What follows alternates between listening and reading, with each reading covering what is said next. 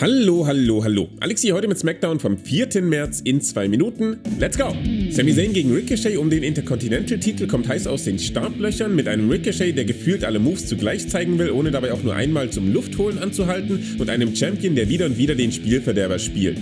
Unterstützung bekommt der Herausforderer nach mehreren engen Kickouts von Johnny Knoxville. Der lenkt Zayn genug ab, damit sich Ricochet mit einem Hurricane Runner Flip mit anschließendem Cover seinen zweiten Titel im Main Roster sichern kann. Der angepisste Sammy challenge dann Backstage natürlich noch Knoxville für ein Match bei WrestleMania. Nachdem sich Austin Theory als Gegner Pat McAfees in Position gebracht und ihm noch eine mitgegeben hat, geht es mit zwei kurzen Matches weiter, in denen sich zuerst Naomi gegen Carmella durchsetzt und dann Drew McIntyre Jinder Mahal abfertigt, während Baron Corbin und seine Pokerrunde etwas tun, was wirklich schockierend ist und Fernsehen wie ganz normale Leute. Weil Rick Books und Shinsuke Nakamura einem Auftritt des Familienobervogels im Weg stehen, werden sie kurzerhand von den Usos aus dem Weg geräumt, was mir nach dem Auftakt einer weiteren WrestleMania-Fehde riecht. Die Mic Time nutzt der Champion für ein paar Worte in Richtung Brock Lesnar, die uns weder voranbringen noch aufhalten, und dann übernehmen seine Handlanger und wir kommen zum SmackDown Tag Team Championship Match mit den Viking Raiders. Das beginnt mit einem Splash in Form von Ivar, der für einen Splash auf die Ringseile steigt. Duh. Es entspinnt sich ein actionlastiges Match, das wenig Zeit zum Durchatmen lässt. Die Raiders machen eine gute Figur, bekommen auch ein paar Near Falls, fallen aber letzten Endes relativ erwartbar dem 1D zum Opfer.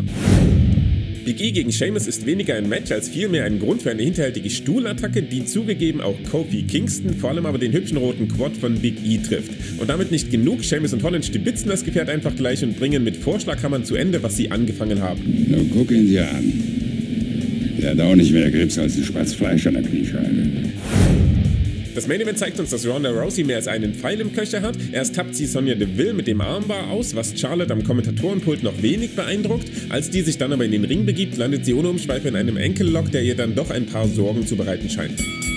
Und das war SmackDown in zwei Minuten. Heute mit einer kompakten Show, die uns wieder ein Stück näher an das Highlight des Jahres gerückt hat. Die WrestleMania-Card nimmt immer mehr Formen an und mit Ausnahme vielleicht von der endlosen Filler-Fehde zwischen McIntyre und Corbin gehen die meisten Matchups, auf die wir uns bisher einstellen können, sowie die Entwicklungen, die die Storylines nehmen, völlig in Ordnung. Ricochets Titelgewinn hat sicherlich auch einen guten Teil dazu beigetragen, dass sich die Show heute wirklich ganz fluffig angefühlt hat. Jetzt müssen wir es nur noch schaffen, aus dem Titelrun und der Tatsache, dass seine hochfrequente Offense zumindest in Miami mega over war, etwas mehr herauszuholen als aus seinem Run mit dem United States Titel, was wiederum nicht wirklich eine Herausforderung sein sollte.